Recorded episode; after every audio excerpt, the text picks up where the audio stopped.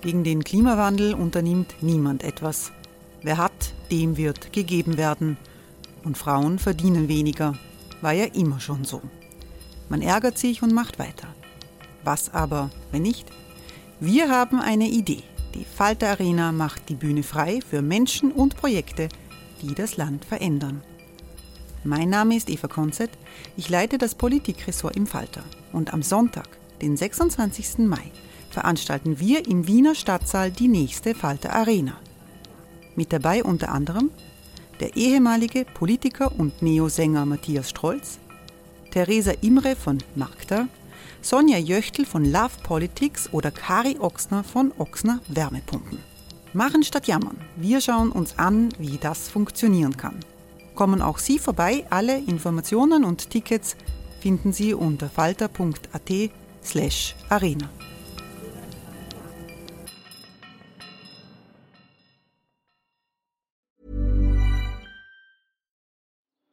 Die Erderhitzung ist kein Gefühl, aber mit vielen Gefühlen verbunden. Sorgen etwa oder Angst. Eine Veranstaltung gegen diese Ohnmacht ist Tipping Time, eine Klimakonferenz der Zivilgesellschaft.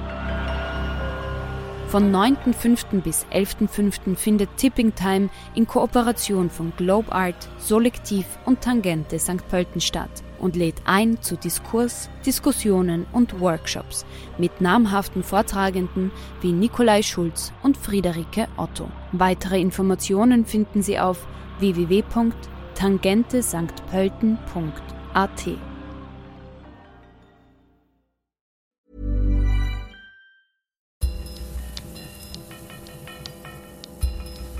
Gleich kommt das Falterradio. Vorher gibt es noch Werbung. Sie hilft, unsere journalistische Arbeit zu finanzieren.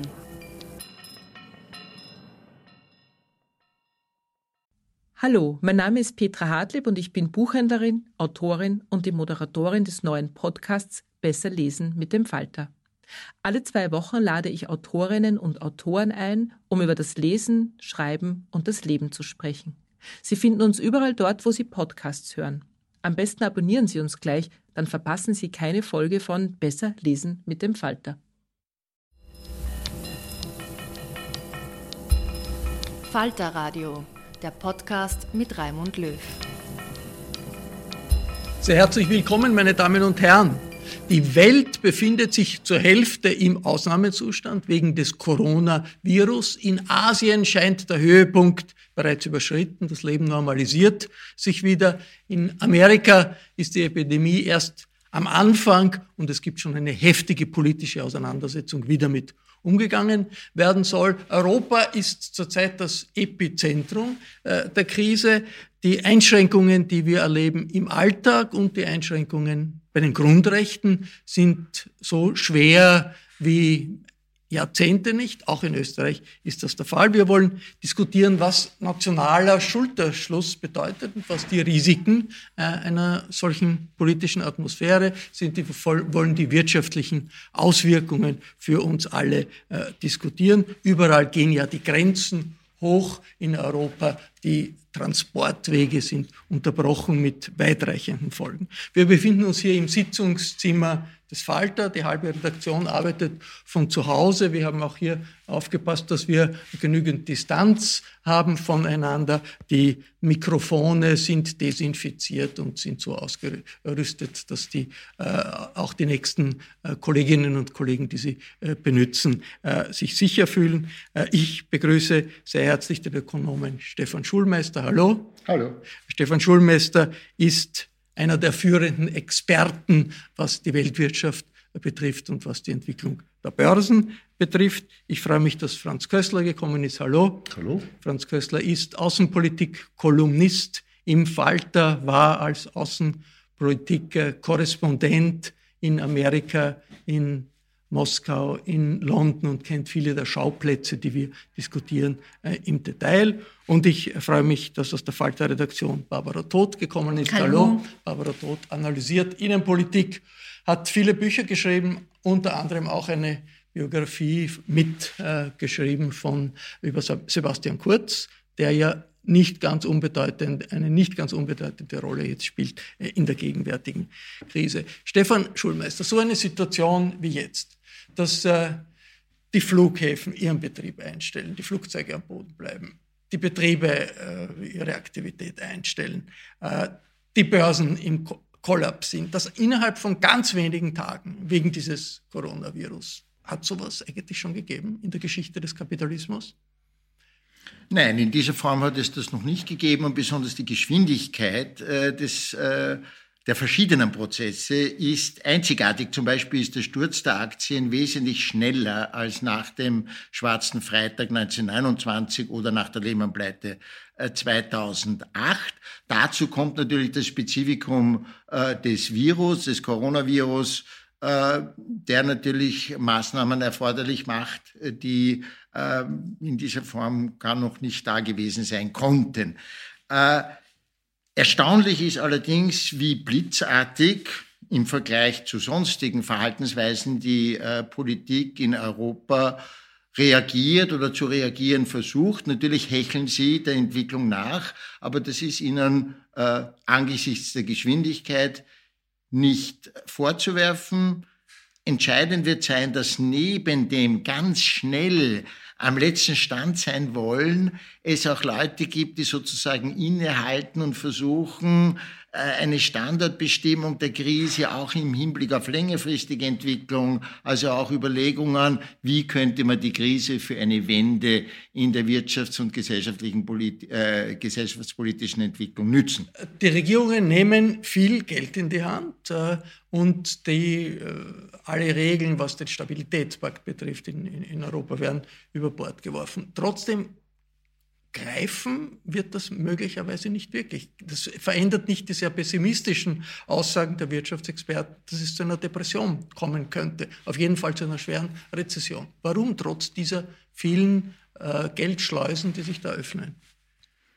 Eigentlich ganz einfach, weil äh, in sonstigen bisherigen Krisen die Produktionskapazitäten vorhanden waren. Hätte der Reichskanzler Brüning etwa in der Weltwirtschaftskrise nicht die Sparpolitik gemacht, hätte er so wie heute Geld unter die Leute gebracht, dann hätten die Leute sich ein Auto kaufen können oder was auch immer. Das ist jetzt natürlich anders. Mit den Geldspritzen kann ich die Menschen beruhigen, dass sie sagen, sozusagen, wir äh, haben was, äh, eine gewisse monetäre Sicherheit, aber äh, sie können eben nicht ins Wirtshaus gehen, sie können nicht ins Kino gehen, sie können nicht auf Urlaub fahren etc. Das heißt, ein wesentlicher Teil der Produktion ist jetzt einmal abgeschnitten kann nicht realisiert werden und äh, auch nicht ersatzweise was anderes. Man kann nicht sagen, okay, dafür werde ich jetzt dreimal so viel Schnitzel essen oder so. Ja, das ist offenbar nicht möglich. Daher wird das Entscheidende sein, den unvermeidlichen Rückgang äh, der Produktion äh, abzufangen auf bei der Beschäftigung. Das wird ganz, ganz wichtig sein, äh, ob es gelingt, was technisch möglich wäre, zu sagen, jetzt male ich einmal den Teufel an die Wand, das europäische Bruttoinlandsprodukt bricht um 15 Prozent ein, was es natürlich in der äh, Dimension noch nie gegeben hat. 5 Prozent wird schon. Äh, ja, schon aber 15 ist sozusagen übersteigt auch das schlimmste Jahr der Weltwirtschaftskrise. Äh, und dennoch bleibt die Beschäftigung im Großen und Ganzen erhalten. Das wäre ein technisch Erreichbares, aber politisch doch ein Wunder. Äh, Barbara äh, Todt, die österreichische Bundesregierung hat äh, eine Reihe von Gesetzen beschlossen, die auf diese Extremsituation reagieren sollen. Wie sozial ausgewogen sind diese Gesetze? Es ist ja eine Stimmung nationaler Schulterschluss. Die Opposition hat zwar in einzelnen Punkten vielleicht Kritik äh, anzumelden, ist aber im Wesentlichen äh, äh, auf der gleichen Linie wie das Kabinett Kurz Kogler. Ist das äh, ausgewogen? Haben die Leute äh, das Gefühl, da ist nicht nur eine Krise, sondern da wird auch so damit umgegangen, dass jeder ein, einen Teil mitträgt, so wie er kann? Also ich glaube, vieles wird man erst so in den nächsten Wochen wirklich klarer sehen können. Und, und vorweg, was jetzt für uns auch als Journalisten gerade schwierig ist, ist, dass jede Form von Manöverkritik ähm, gleich einmal ähm, abgekanzelt wird nach dem Motto, man muss sich jetzt so auf die Krise konzentrieren, äh, dieser nationale Schulterschluss, äh, quasi spuckt da nicht hinein, reden wir später drüber. Also ich finde, es ist momentan auch ein bisschen schwierig, quasi im kritisch journalistisch zu arbeiten und genau diese Fragen zu stellen, die, die Sie gerade gestellt haben. Zwei Punkte. Also was mich beunruhigt perspektivisch, ähm, diese Schulschließungen. Ähm, da gibt es zwar Bildungsforscher, die sagen, äh, das wird schon funktionieren. Die, die Kinder sollen jetzt in den nächsten drei, vier Wochen den Schulstoff nur vertiefen.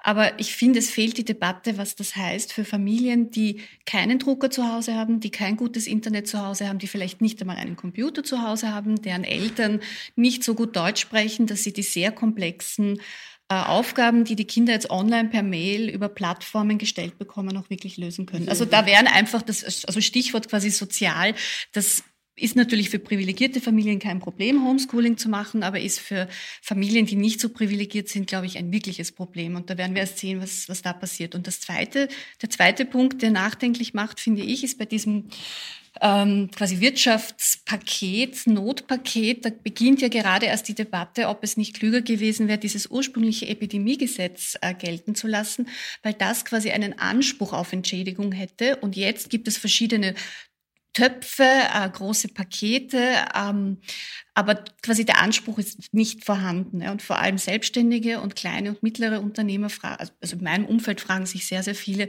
wie soll das gehen? Super, für uns gibt es einen Härtefonds, aber am Ende werden vielleicht dann doch erst wieder die Großen quasi gut davon kommen und die vielen kleinen Unternehmer oder Wirte bleiben auf der Strecke. Einen nationalen Schulterschluss äh, gibt es eine dissonante Stimme kommt aus der österreichischen Nationalbank. Nationalbankgouverneur Robert Holzmann hat es auf die, äh, Anfang, in die New York Times geschafft mit äh, seiner Aussage, dass es äh, nicht sinnvoll ist, alle Betriebe zu stützen, auch Betriebe, die nicht wirklich äh, konkurrenzfähig sind und dass man die untergehen lassen sollte, ist er, hat er irgendeine Unterstützung damit in der Regierung oder ist, ist er da wirklich äh, ganz allein, äh, Barbara Todt, mit dieser Meinung? Naja, also der, der, der betreffende Herr ist ja eine, äh, quasi ein Erbe der alten Regierung, ist auf FPÖ, auf einem FPÖ-Ticket sozusagen ähm, das geworden, was er ist.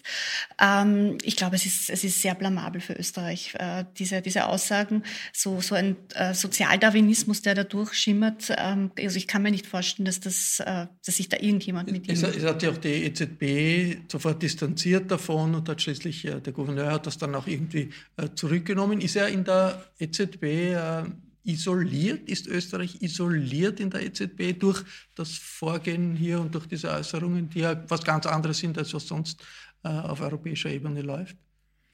Das kann ich nicht beurteilen. Österreich sicher nicht. Der Herr Holzmann ist natürlich eine problematische politische Figur. Das, sind den, äh, das ist den äh, Leuten in der EZB selbstverständlich äh, bekannt. und ich glaube, nach dieser zweiten, nach diesem zweiten Extremausrutscher, nachdem er ja schon in Personalangelegenheiten Leute kurzfristig rausschmeißen wollte, äh, wird von Seiten des Herrn Holzmann eher Ruhe herrschen in der nächsten Zeit, solange wir ihn noch haben. Die äh, Situation in Europa ist durch äh, allgemeine Alarmstimmung gekennzeichnet, die sich aber niederschlägt in Grenzen, die überall hochgezogen werden. Wir überleben das an der Grenze zu Ungarn, lange Schlangen, weil Ungarn rumänische und bulgarische äh, äh Bürger nicht durchlässt, EU-Bürger. Wir erleben das an der Grenze Deutschland zu Polen, weil Polen äh, europäische EU-Bürger aus dem Baltikum nicht durchlässt. Und wir haben das in an der Brennergrenze erlebt. Da war eigentlich Österreich das erste Land, das solche Grenzschließungen äh, vollzogen hat. Wie sehr hat das damals äh, die Stimmung in die Richtung äh, transportiert? Jeder ist sich selbst der Nächste in Europa und wir ähm, machen eigentlich mehr für unser eigenes Land und weniger für die Nachbarn, äh, Franz Kössler. Mich hat die Entwicklung schon sehr irritiert, denn äh, ich bin nicht einverstanden, dass die Regierung sehr rasch reagiert hat. Italien war einen Monat lang in höchster Corona-Krise. Das Gesundheitssystem ist total zusammengebrochen. Italien hat sich an den EU Krisenfonds oder Katastrophenmechanismus gewandt, weil sie Medikamente gebraucht hätten, weil sie äh, Geräte gebraucht hätten, Atemschutz, Beatmungsgeräte, Schutzkleidungen und alles. Vergeblich. Es hat niemand darauf reagiert, kein anderes Land. Das erste Land, das dann reagiert hat, war Österreich, aber nicht mit Hilfe an Italien oder Unterstützung, sondern Grenzen zu, Grenzen dicht gemacht. Ein ziemliches Paradox, denn dieses Virus zeigt ja genau, wie grenzüberschreitend solche Epidemien sind. Das Virus macht an der Grenze keinen Halt.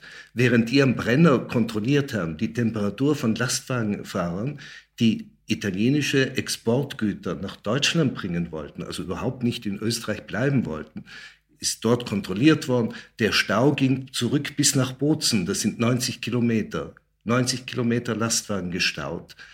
Und 100 Kilometer weg von, vom Brenner liegt Ischgl und in Ischgl war ein total virulenter äh, Krisenherd und das Virus ist von dort aus bis nach Skandinavien verbreitet worden. Also ich finde, das war eine sehr äh, egozentrische oder egoistische, sehr nationalistische Reaktion auf eine globale Krise und hat die, den, das Grundprinzip der EU, nämlich solidarisch einzustehen füreinander und gemeinsam zu agieren, total in Frage gestellt. Wir haben ja das jetzt, dass äh, die Schutzbekleidung, die in Österreich in den Spitälern gebraucht wird, steckt in Lkw, äh, die nicht über die Grenze kommen aus Deutschland. Die Masken genauso. Also es ist völlig kontraproduktiv, wird aber trotzdem als äh, ein Schritt akzeptiert, auch durchgeführt, der zum Teil des, des, des Antikrisenmanagements äh, gehört. Jetzt äh, Italien. Italien ist in allen Reden der, des Bundeskanzlers, äh, des, Minister, der, des Ministers, des Vizekanzlers, wird immer als ein Schreckgespenst präsentiert. Also wir wollen durch unsere Maßnahmen verhindern, dass es so wird wie in Italien. Kein einziger hat bisher das Wort Solidarität mit Italien in den Mund genommen. Barbara Todt, warum? Das, ist, das sind ja alles Menschen, die gehen in Italien in Urlaub und wissen irgendwie, dass wenn man äh, in einer Nachbarregion ein Problem hat, braucht man eigentlich Unterstützung. Niemand ist in Österreich oder in Europa auf die Idee gekommen, auf die die chinesische Regierung gekommen ist, Unterstützungsgüter äh, zu schicken oder Ärzte äh, zu schicken, Gesundheitspersonal äh, zu schicken in die Lombardei. Warum muss, man, muss das aus China kommen? Kann es nicht aus Österreich, Deutschland oder, oder äh, Frankreich kommen? Also ich glaube, das spricht dafür, dass das Krisenmanagement der Regierung eben sehr im Jetzt, quasi von Tag zu Tag funktioniert und wahrscheinlich am Ende dann doch nicht so lang vorher geplant und professionell ist, wie es jetzt dargestellt wird, weil sonst könnte man sich ja solche Überlegungen leisten. Also ich habe den Eindruck, dass alle Entscheidungsträger jetzt tatsächlich komplett damit beschäftigt sind, sozusagen die nationale, die österreichische Krise ähm, zu, äh, zu bewältigen und da ist Solidarität ein Wort, das oft in den Mund genommen wird, aber immer nur sozusagen national gedacht, also für die Österreicherinnen und Österreicher. Ähm, ja, und Italien, das sind wahrscheinlich Debatten, die hoffentlich dann, wenn alles vorbei ist, geführt werden, wie man das beim nächsten Mal ein bisschen anders. Wir haben eine äh, politische Krise in der Europäischen Union, die ziemlich groß ist. Es ist der nächste Gipfel im Ende März abgesagt worden. Es wird nur eine Telefonkonferenz und Telefonkonferenzen sind keine Gipfel. Da kann man nicht äh, im Hintergrund sprechen, da kann man nicht wirklich kommunizieren. Es äh, funktioniert das Europäische Parlament nur mehr über Telekonferenzen. Die EU Schengen, der Schengen-Raum existiert eigentlich de facto nicht mehr. Äh, aber Franz Kössler, Italien ist direkt betroffen. Wie erlebt Italien diese Situation, dass sich Europa in der Krise eigentlich eher auflöst, als Struktur noch bestehen bleibt. Man kann hoffen, dass es nachher wieder äh, in eine normale Richtung geht, aber in der Krise löst sich doch das Europa, äh, dieses EU-Europa, wie wir es kennen, auf. Also ich muss sagen, dass äh, ich die, die ich habe einen Teil meines Lebens in Italien verbracht. Ich stamme auch von dort und äh, ich habe meine Freunde in Italien noch nie so panisch und eigentlich auch äh, verlassen mit dem Verlassenheitsgefühl äh, erlebt wie in diesen Tagen. Italien ist ein Gründungsmitglied der EU und immer wenn größere Probleme auftauchen, auch wenn nationale Probleme auftauchen, ist immer der Blick nach, nach Europa. Was macht die EU? Wie kann die EU einschreiten und so? Und ich finde das wirklich katastrophal für diese Pro-EU-Stimmung, die in Italien fast genetisch da ist, äh, weil einfach man, wie, wie vor letzte Woche ein chinesisches Flugzeug gelandet ist in Fiumicino mit einem Ärzteteam mit, äh, glaube ich, 35 Tonnen medizinischer Ausrüstung, haben alle Leute geschrieben, China kann das, aber unsere Nachbarn machen die Grenzen zu und irgendwie ist das nachvollziehbar. Also ich verstehe nicht, was da passiert ist. In den letzten Tagen hat allerdings von der Leyen versucht, jetzt wieder die Initiative in die Hand zu nehmen. Also die Schengen-Krise ist angesprochen worden, die, das Defizit, äh, die Defizitvorschriften sind de facto aufgehoben worden. Also da geht schon einiges. Es ist ein Versuch im Gang, das wieder äh, gemeinschaftlich in die, in die Hand zu nehmen, habe ich den Eindruck. Inwieweit die Italiener verlangen jetzt ja einen Covid-Fonds, äh, ein Covid, entweder Bonds oder einen Fonds. Da sind die Deutschen wieder auf der Bremse, also die Nordeuropäer aus fiskalischen Gründen.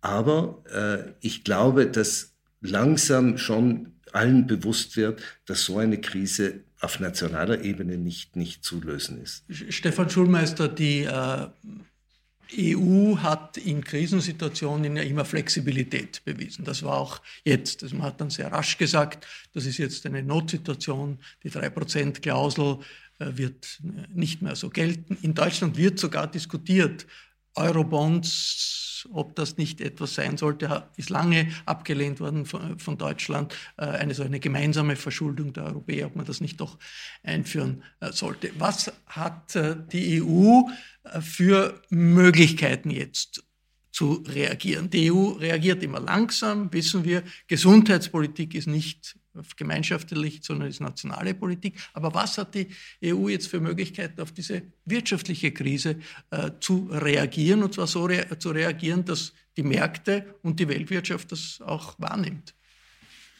Naja, die EU hat äh, allein dadurch, dass wir äh, mit dem Euro eine äh, gemeinsame Währung haben, außerordentlich große Möglichkeiten. Und meine Einschätzung ist, dass die Krise derartig katastrophale Ausmaße annehmen wird, und zwar innerhalb weniger Wochen, auch in Deutschland, dass auch Deutschland angewiesen sein wird auf sowas wie äh, einen europäischen Transformationsfonds, der weit über die alten Eurobond-Konzepte hinaus ein, äh, ich nenne ihn Transformationsfonds, ein Fonds wäre, der für die Gesamtheit letztlich der EU, auf jeden Fall der Eurozone, äh, Mittel schafft, aber nicht indem er dem Publikum Eurobonds verkauft, sondern schlicht und einfach, indem die Europäische Zentralbank den Fonds finanziert.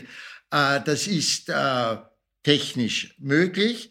Und äh, warum glaube ich das? Weil äh, die einzelnen Staaten in ihren Verschuldungskapazitäten natürlich beschränkt sind, wenn das Publikum, auf Deutsch die Banken zunächst einmal, äh, in ihrer völligen Verunsicherung und Verschlechterung ihrer Bilanzen jetzt auch nicht massenweise selbst Eurobonds kaufen würden, auch nicht der Rest der Welt. Äh, zum Folgen wollte ich noch was sagen. Ich bin nicht so pessimistisch, was sozusagen die nationalistische äh, Masche ist. Mein Gefühl ist ganz anders. Die Politiker spielen noch am alten nationalistischen Klavier, aber das wird bei der Bevölkerung keine Resonanz haben. Wenn der Herr Orban jetzt die Grenzen zusperrt im nationalen Interesse, glaube ich, dass die große Mehrheit der Ungarn sagen wird, so Aschas, jetzt stehen wir auch äh, drei Stunden in der Schlange und was kennen die armen Bulgaren dafür? So einfältig sind die Menschen nicht. Ich glaube auch, dass eine überwältigende Mehrheit der Österreicher, wenn ich ganz banal sagen darf, Mitleid hat mit dem, was in Italien passiert, berührt ist von den Balkongesängen etc. Und schlaue Politiker und die Populisten sind sehr schlau, die werden das sehr rasch kapiert haben. Ich, meine Prognose ist kurz, zum Beispiel wird nicht mehr auf dem Klavier äh, des Nationalismus Österreich zuerst etc. spielen, ist äh, irgendwo meine Einschätzung. Das hat auch mit einer Art Stimmung in der Bevölkerung zu tun, die wir doch alle spüren. Also auf einmal wird Solidarität, einander helfen, wieder zu etwas, äh, selbst im Zeitalter sozusagen des Neoliberalismus, jedes seines Glückes Schmied.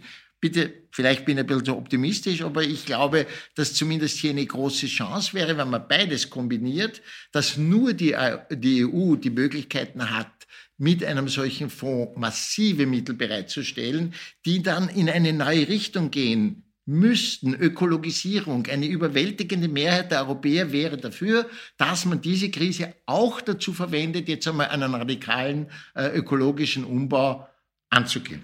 Das äh, wird äh, viele nicht wahnsinnig traurig stimmen, wenn das äh, stimmt, was der Stefan Schulmeister sagt. Jetzt in Österreich. Die FPÖ ist angeschlagen durch Ibiza, angeschlagen durch die Schwierigkeiten, die es im letzten Monat gegeben hat. Stimmt das? Ist die FPÖ abgemeldet gewesen in dieser Zeit? Konnte sie nicht punkten, obwohl ja äh, der Herr Kickel gesagt hat, dass man so muss jetzt Flüchtlinge äh, noch strenger draußen halten und muss die, die, Grenzen noch viel strenger schließen. Hat die Opposition keinen Spielraum mehr, hier auch die rechte Opposition? Also ja, würde ich jetzt absolut so sehen. Also so, so eine Krise, und sie ist ja wirklich historisch, ähm, wenn wir uns zurückerinnern, ich meine, annähernd kann man vielleicht eine Analogie noch herstellen zu ähm, den, den Anfang der Nullerjahre. Äh, die Sanktionen, äh, erste schwarz-blaue Regierung, da gab es ja auch diesen Wunsch nach einem nationalen Schulterschluss und da war die Opposition damals schon relativ abgemeldet und ich finde, sie ist es jetzt völlig. Also von sich aus sagt die Opposition ja auch, wir müssen jetzt zusammenhalten, es ist nicht die Zeit für Kritik. Also diese Selbstbeschränkung ähm, finde ich, ähm, also geht, finde ich in meinen Augen ein bisschen zu weit. Aber ich bin mir ganz sicher, also die FPÖ ist, ist auf jeden Fall abgemeldet gemeldet. Wie ist das mit Salvini in Italien, Franz Kössler? Ja, Salvini hat versucht, am Anfang die nationalistische Karte zu spielen und in so Paniksituationen äh, haben Populisten ja keine schlechten Zeiten normalerweise. Aber es hat nicht funktioniert in Italien. Also er ist ziemlich abgeblitzt, weil die Leute sagten, jetzt hör bitte endlich auf, aus allem einen politischen Kampf zu machen. Jetzt lass uns versuchen, diese Krise zu überwinden. Es gibt äh, große Einschränkungen unserer Grundrechte. Wir sollten nicht mehr in Gruppen auf der Straße gehen. Äh, wir können nicht mehr in Restaurants gehen und, und, und. Das ist alles gesund äh, aufgrund von Gesundheitsvorschriften. Äh, gilt nicht nur in Österreich, gilt in Italien, gilt in Frankreich, äh, gilt in Spanien. Ähm, das ist immer eine Situation, wo man ein bisschen denkt, wie groß ist die Gefahr, dass das bleibt oder dass hier eine Regierung, die sieht, wir können da etwas durchsetzen, äh, dass der Regierung das ganz gut gefällt. Auch internationale Beispiele. Es in Israel, äh, Premier Netanyahu hat die Gerichte außer Kraft gesetzt und dadurch sich selbst einmal für die nächsten Monate einen Prozess erspart. Äh, er hat irgendwie Zugriff auf alle äh, Daten des Geheimdienstes Shin Bet über die Handyprofile aller die sich in Israel äh, bewegen. Auch in Österreich gibt es eine Diskussion, weil A1, äh, der Handybetreiber, bereitstellt, Informationen der Regierung, wer wo äh, sich befindet. Wie groß ist die Sorge, dass da eine autoritäre äh, Tonalität hineinkommt in, die, in diese Notsituation, Barbara Todt? Also ich finde, die Sorge ist groß und sie ist auch berechtigt. Also ich sehe es nicht ganz so optimistisch wie Sie, Herr Schulmeister. Wir haben, finde ich, eine hochambivalente Situation. Also zum einen dieses solidarisches Moment und zum anderen eben auch ein autoritäres und fast schon finde ich, totalitär, mit totalitären Zügen. Ja, eine, eine Art neue Normalität, wie es Anton Pelinka nennt, äh, in die wir uns unfassbar schnell eingewohnt haben. Und äh, wo sich, finde ich, schon die Frage stellt, äh, inwieweit, also welche langfristigen Folgen wird das haben? Und ähm, für mich ist Sebastian Kurz auch aus seiner Biografie heraus ein Politiker, der zwar sehr wandelbar ist, aber der sozusagen äh, in seiner DNA ähm, nicht dieses äh, solidarische Gen drinnen hat, sondern eher ein, ein Sicherheitsgen. Und ich glaube auch, dass die Grenzen irgendwann einmal wieder aufgehen, weil er möchte nicht, dass die Österreicher frustriert im Stau stehen. Aber ich glaube, dass das Thema Grenzkontrollen und Sicherheit uns nach äh, der Corona-Krise, wenn sie hoffentlich bald vorbei ist, umso mehr beschäftigen wird. Es ist ja die Stimmung, wir sind in einer Kriegssituation. Der französische Präsident Macron hat das mehrmals gesagt bei seiner Rede, on est en guerre. Wir stehen im Krieg, nicht gegen einen Feind, sondern einen menschlichen Feind, sondern gegen einen Virus. Äh, der österreichische Bundeskanzler hat auch gesagt, es wird Tote geben. Das ist ein, es wird Leid und Tote geben. Also das geht schon ein bisschen in diese Richtung. Wie gefährlich ist die Kriegsrhetorik für äh, die Demokratie, für den Pluralismus? Oder ist das vielleicht könnte man sagen, ist notwendig, um die Leute darauf hinzuweisen, da ist eine ernste Situation, man muss reagieren. Gibt es sie auch in Italien, diese Kriegsrhetorik? Ja, aber in Italien ist sie wahrscheinlich berechtigter, weil das ein sehr chaotisches Land ist, weil die Italiener, äh, man soll nicht verallgemeinern, aber trotzdem als Nationalcharakter eher antiautoritär gestimmt sind, sehr individualistisch. Und äh, dort wird wirklich sehr hart durchgegriffen, um einigermaßen das unter, unter Kontrolle zu kriegen. Sonst gibt es die, die nicht so Kriegsrhetorik weniger, die sind einfach damit beschäftigt, dass sie inzwischen, äh, gestern waren es 2500 Tote, 40 äh, Prozent des Sanitätspersonals ist infiziert. Also sie müssen jetzt schauen, wie sie irgendwie das in den Griff bekommen, auch mit harten Methoden. Das stimmt. Es wird, Leute werden auf der Straße von der Polizei angehalten. Man kann nicht wie in Österreich noch äh, einen Spaziergang machen, sondern man wird tatsächlich kontrolliert von der Polizei. Und es gibt saftige Strafen, wenn man unbegründet auf, auf der Straße ist. Also sehr, sehr harte Maßnahmen. Aber ich glaube, die Gefahr, so ein Totalitarismus, höre ich da weniger heraus. Das kommt ja aus China, auch die Diktion. Die chinesische Führung hat bei einem bestimmten Zeitpunkt gesagt, äh, das ist ein Volkskrieg, wir machen einen Volkskrieg gegen äh, den Virus. Und äh, die Methoden, mit denen vorgegangen wird in Europa, Städte absperren, Quarantäne für ganze Regionen, sind ja vom Grundprinzip her so ähnlich, wie das in China gemacht wird. Anders zum Beispiel, als das Großbritannien vorhat oder als das auch die USA vorhaben. Und China hat das jetzt den Höhepunkt überwunden. Und die chinesische Führung sagt, also wir beweisen, dass unser System ähm, besser ist als das äh, westliche liberale System. Gibt es rund um die äh, Coronavirus-Diskussion, äh, Stefan Schulmeister, ein System, eine Dis Diskussion um System, welches also autoritäres System in Richtung äh, auf der einen Seite äh, liberale Demokratie, die chaotisch ist, die Schwier Schwier Schwierigkeiten hat, sich in solchen Situationen äh, auf diese Situationen einzustellen? Naja, es gibt die Diskussion, glaube ich, noch nicht, aber es sollte sie geben. Und ich sehe das Spezifikum an China in dieser Situation nicht in einem autoritären Vorgehen, sondern einem, das die Virologen für kreuz vernünftig erklären. Ich habe eben nur zwei Methoden. Entweder zu sagen, es soll sich der Virus rasch ausbreiten, damit Antikörper gebildet werden, um den Preis, dass eben im Gesundheitswesen Tausende oder Hunderttausende sterben, die eben nicht genug äh, Beatmungsgeräte etc. haben. Oder man macht einen anderen Weg zu sagen, radikalste Zwangsquarantäne etc. Und ich würde das also nicht äh, äh, für fehlerhaft halten. Aber wie gesagt, Virologe bin ich nicht, aber es scheint so, als ob der äh, chinesische Weg zum Erfolg, zu einem Zwischenerfolg, seien wir vorsichtig, geführt haben soll. Wo China einen riesen Vorteil hat, ist, dass über im Grunde Jahrhunderte äh, dieses Denken in Polaritäten nie zu dem geführt hat, was bei uns im Westen ganz normal ist, mehr Privat, weniger Staat. Also das Öffentliche und das Private gegeneinander ausspielen. Das widerspricht völlig diesem Harmonien-Integrationsdenken. Und so ein Denken hat natürlich in Krisen einen Vorteil, weil äh, es braucht gar nicht autoritäre Befehle vom Parteichef, sondern die Menschen erwarten sich, ja, der Staat soll was tun und wenn er es gut erklärt, äh, dann äh, machen wir auch mit. Äh, und jetzt ein kleiner Schwenker zum Sebastian Kurz. Ich bin ja in vieler Hinsicht ein Kritiker, aber ich finde in der Art und Weise, wie er bisher versucht äh, zu erklären, warum das, das, das notwendig ist, geht er nicht autoritär vor. Finde ich nicht. Äh, und also autoritär wäre ja sozusagen also quasi Befehlsausgabe. Das muss so sein.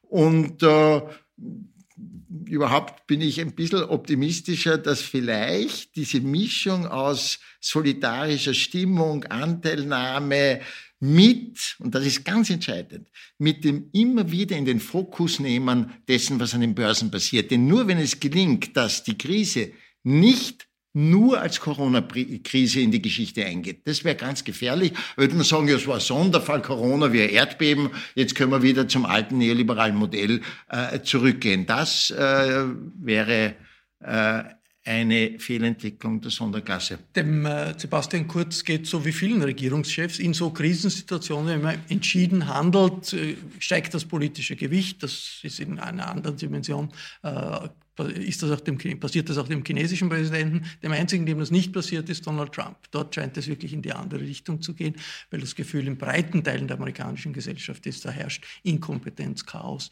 und Korruption. Noch einmal zu einer Art äh, Aussicht. Viele sagen, es ist eine Zeitenwende, ein großes Wort, aber das Gefühl ist da. Jetzt in die, die Richtung äh, in eine andere Richtung als globalisierter Kapitalismus zu gehen. Das ist eine, ein Wunsch, der ein bisschen diffus ist. ist. Sieht man den in der Diskussion, Barbara Dott, in Österreich auch, dass sich das niederschlägt in den Vorschlägen, die kommen, wie man äh, sich aufstellen soll? Also ich finde ja, also nichts von Seiten der Regierung, aber ich finde von Seiten äh, Thinktanks, ähm, von Seiten Experten, ähm, Intellektuelle gibt es also sehr wohl ähm, eine, eine große Debatte in die Richtung, noch einen großen Druck zu sagen, versuchen wir doch ein bisschen auch das, quasi das Positive aus der Krise herauszunehmen und zu schauen, all die sozialen Ungleichheiten ähm, und, und Brüche, die diese Krise ja offenlegt, wie, wie nie zuvor, ähm, schauen wir uns die genau an und wie können wir es besser machen. Es gibt den Zukunftsforscher Matthias Horks, der sagt, es könnte einen Technologieschub geben, wenn Telekonferenzen äh, Routine werden äh, und das ist nicht schlecht, da muss man nicht so viel Es gibt fliegen. Oliver Nachtwey, der sagt, das ist vielleicht ein, ein Comeback ähm, von ähm, eines demokratischen Sozialismus, eines starken Staates. Also da gibt es viele Fantasien, die jetzt natürlich. Das, ja, es, gibt, es, es stimmt, es gibt ein Potenzial zwischenmenschlicher Solidarität, das sich in der Krise zeigt, aber solange Grenzen hochgefahren werden und äh, Feindfiguren, die vielleicht nicht wahnsinnig aufgebaut werden, aber in der Realität doch, also Italiener lässt man nicht hinein und die Ungarn lassen äh, Rumänen nicht hinein und, und, und. So lang müssen wir wahrscheinlich äh, vorsichtig sein und äh, müssen wir äh, äh aufpassen, äh, in welche Richtung in einer solchen Krisensituation die Lage sich entwickelt. Das war ein Falter-Talk unter erschwerten Umständen hier im Sitzungszimmer der Falter-Redaktion, bedingt durch den Coronavirus. Ich bedanke mich sehr herzlich bei der Teilnehmerin, den Teilnehmern. Im Falter gibt es eine extra Nummer, die sich nur mit der Seuche beschäftigt und den Auswirkungen äh, der Seuche. Wenn Sie noch keinen Falter abonniert haben, dann ist das jetzt der Zeitpunkt, sich das zu überlegen. Ein Falter-Abo kann man auch im Internet bestellen, da muss man gar nicht herkommen oder äh, in eine Buchhandlung gehen. Das geht über die Adresse abo.falter.at. Ich verabschiede mich bis zur nächsten Folge.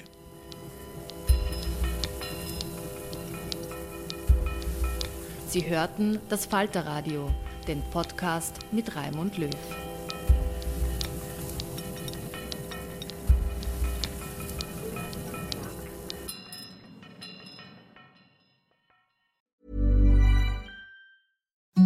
Imagine the softest sheets you've ever felt. Now imagine them getting even softer over time. That's what you'll feel with Bowl and Branch's organic cotton sheets. In a recent customer survey, 96% replied that Bowl and Branch sheets get softer with every wash. Start getting your best night's sleep in these sheets that get softer and softer for years to come. Try their sheets with a 30-night guarantee. Plus, get 15% off your first order at bowlandbranch.com. Code BUTTERY. Exclusions apply. See site for details. Planning for your next trip? Elevate your travel style with Quince. Quince has all the jet setting essentials you'll want for your next getaway, like European linen, premium luggage options, buttery soft Italian leather bags, and so much more. And is all priced at 50 to 80% less than similar brands. Plus, Quince only works with factories that use safe and ethical manufacturing practices. Pack your bags with high-quality essentials you'll be wearing for vacations to come with Quince. Go to quince.com/pack for free shipping and 365-day returns.